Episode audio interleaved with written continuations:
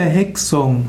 Behexung ist ein Begriff aus dem Okkultismus. Behexung heißt auch Verhexung oder Verzauberung. Behexung bedeutet eine magische Schädigung durch Hexen mit Hilfe von Bandsprüchen, Verwünschungen, auch mit Hilfe von Verfluchungen oder Zauberformeln.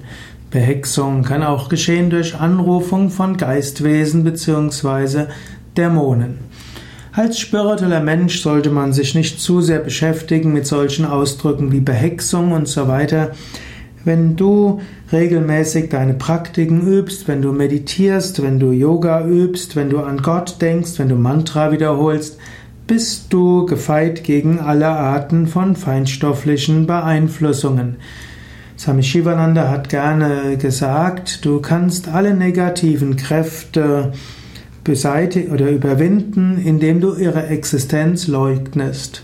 Denke nicht nach über Behexung oder Verhexung, sondern denke an Gott, an die Meister, deine Aufgaben und denke daran, wie du Gutes tun kannst.